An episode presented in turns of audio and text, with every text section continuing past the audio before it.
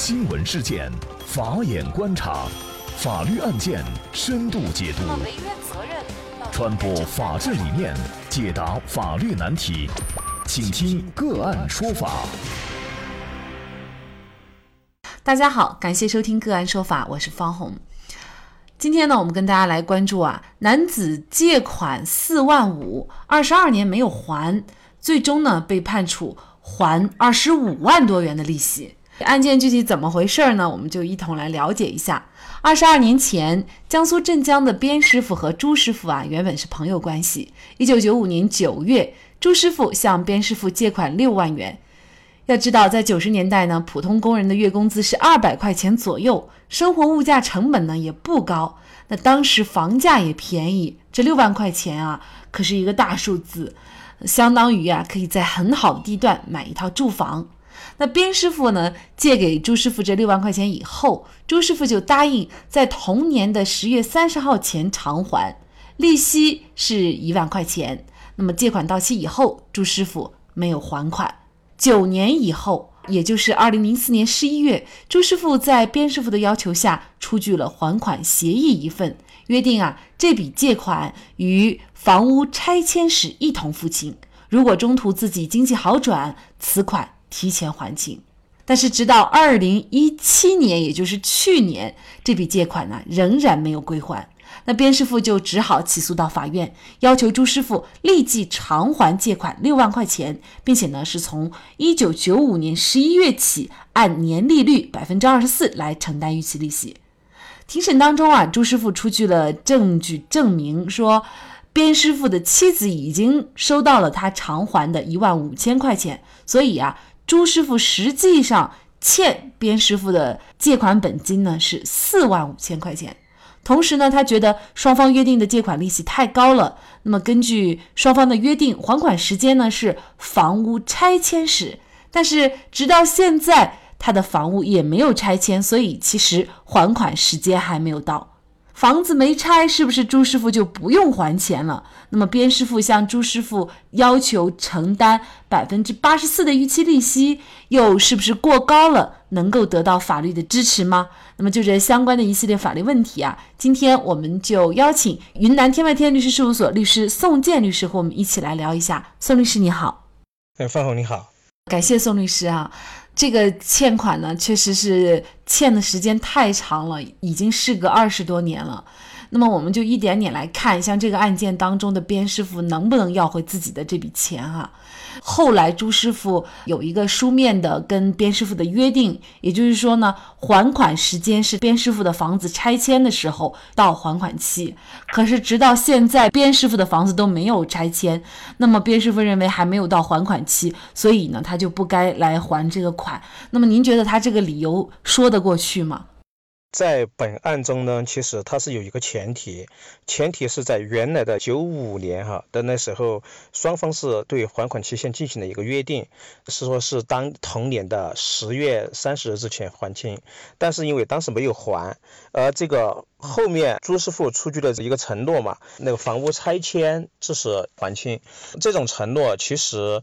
他没有一个非常具体的期限，因为这个房子什么时候拆迁，谁也说不清。双方对于还款期限就并没有达成过一致，没有达成一致的情况下，其实就可以认定为是没有约定了一个新的还款期限。那样呢，就是债权人这边是可以随时要求返还的。但这个是一种观点，但是其实在这个案件中可能会有一个不同的观点，是说，的确是。没有达成一个新的还款的期限，那双方就视为没有新的约定。在没有新的约定的情况下，那是不是要适用原来的那个约定？也就是说，还款期限是在原来的一九九五年的那个十月就已经届满了。一种观点是可以认为，没有新的约定的话，那就是以原来的约定为准，可能就是在一九九五年的时候还款期限就已经届满了。在这样的情况下，原告这边并不是一定要到房子拆迁的时候才能要要回，是随时就也可以要要求那个被告把这个钱给还上的。也就是说，这样的一个约定，到底它能不能够作为一个生效的条款来约束双方，其实可能在法律上还是会有一些争议的。就是还有不同的观点，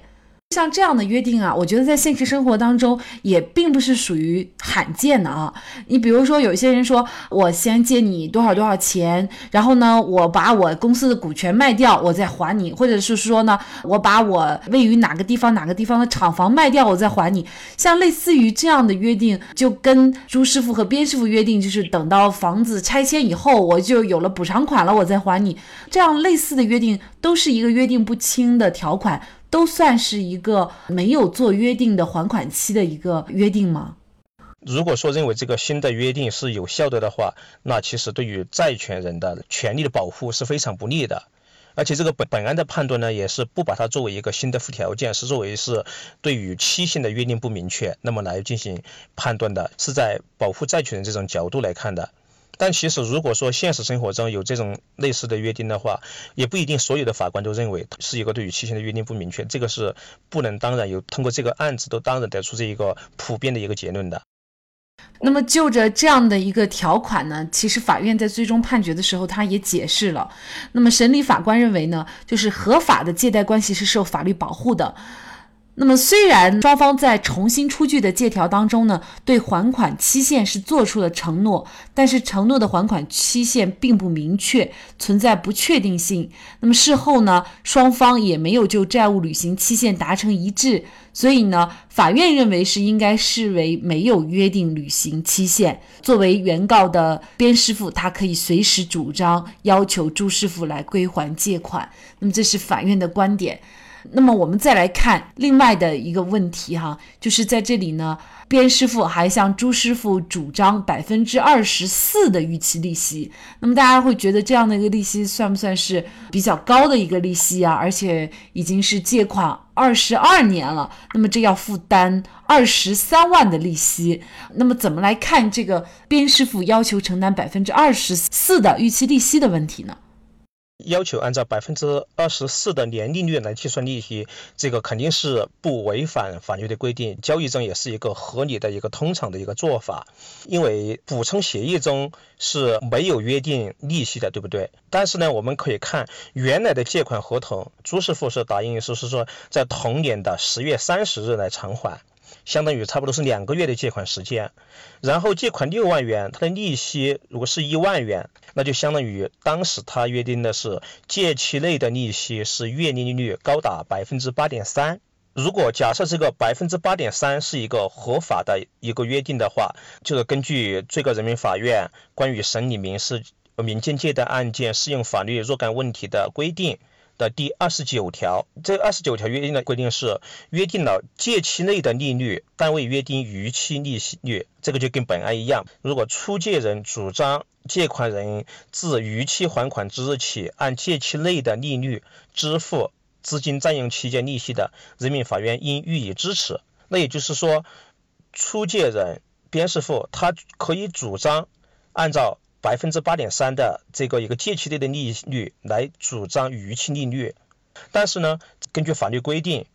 呃，在民间借贷中，法律强制性保护的年化利率是百分之二十四，那就相当于月利率的话就是百分之二。朱师傅之前承诺的那个利月利率高达百分之八点三，那就远远高于法律保护的范围。超过法律保护范围的部分，那法院是不支持的。在本案中，原告他也是主动调整，而要求的是按照百分之二十四的年利率来计算，呃，这个呃要求是符合法律规定的，应当是得到支持的。那么，关于民间借贷约定的利息多少是合法受法律保护的，多少又是不受法律保护的，怎么来界定？那么大家呢可以关注我们个案说法微信公众号，您输入高利贷，高利贷就可以获得我们。关于利息高利贷的相关法律规定了。好，那我们来看一下哈，这个案件一审法院作出的判决。判决呢，朱师傅偿还边师傅借款本金是四万五千块钱，利息是二十三万多元。那么二审呢是维持了原判，边师傅要偿还的利息二十三万多元，这就是因为不讲诚信，一拖再拖，一直都不愿意偿还，做一个老赖，他可能会付出的一个代价哈。当然了，我觉得这个案件从另外一个角度，我们也不能误导大家哈。就是很多的借款已经时隔二十二年了，都能像边师傅这样这么幸运的要回来，呃，其实并不然。因为呢，作为借款的案件，它是有诉讼时效的，而且诉讼时效是很短的。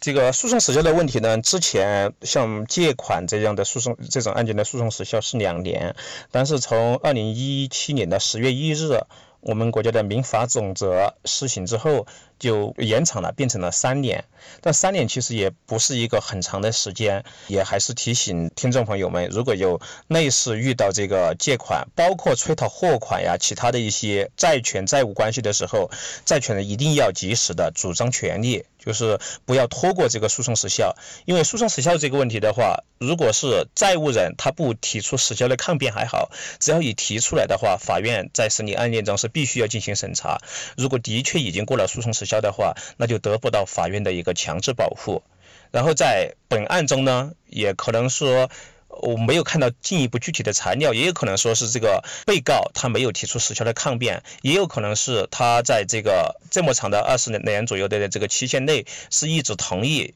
偿还的，也有可能是原告这边是在二十年这个期间内也都是不断的在追讨。有有这种几几种情形可以中断这个时效，一个是是债权人向债务人主张权利，就要求还钱；第二个呢是债务人是主动提出来，我自己是愿意偿还的。在现实生活中，可能体现为不断的做一个还款承诺，我预可能是呃一五年又出一个承诺，说我预计一五年十二月三十一日之前偿还；一六年又有一个承诺说，等等是不断的进行承诺的话，也是可以中断这个时效。但是如果说，债务人在没有做出主动承诺的情况下，债权人一定要及时的去主张债权。那还有一种情形是债务人联系不上怎么办？联系不上，你的确是通过之前的电话约定的地址或者是约定的联系方式联系不上的话，在没有办法的情况下，你是可以通过在报纸上做公告的方式来中断这个诉讼时效。就是说，你只要做了一次公告，那个诉讼时效又从这个公告这个时间开始起算，算三年。总之呢，就有各种的方式。在这个案件中，其实还有一些点是可以要值得去探究的。法律它保护的最长的一个债权保护的期限是二十年，也就是说，你有权利的话，一定要在哪怕是诉讼时效没有过，你一定要在二十年之内向法院提起诉讼。当然呢，在特别的情况下，是法院是可以对这个期限进行通过自由裁量权进行一些延长的。但通常情况就是二十年。有一句法律的格言吧，说的是法律它不保护在权利上睡觉的人，也就是说，你的权利一定要及时的去主张。好的，感谢宋建律师。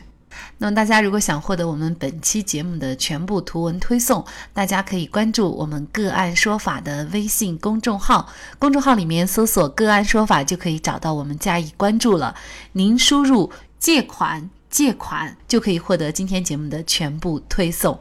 另外呢，我们的公众号里面也有对过去一百八十多期的节目进行了分类。我们把它们分为了民事、刑事、婚姻家庭、行政类案件，大家可以根据自己的需要啊进行查看。另外呢，里面也有我们嘉宾的详细介绍。如果您在生活、工作、生意当中遇到一些法律问题，寻求解决，也欢迎大家向我们进行咨询。您可以直接添加幺五九七四八二七四六七的微信号进行咨询，也可以直接电话咨询。为大家提供法律服务的都是我们个案说法邀请的节目嘉宾，他们都非常的专业、资深和负责任。感谢您的收听，我们下期节目再见。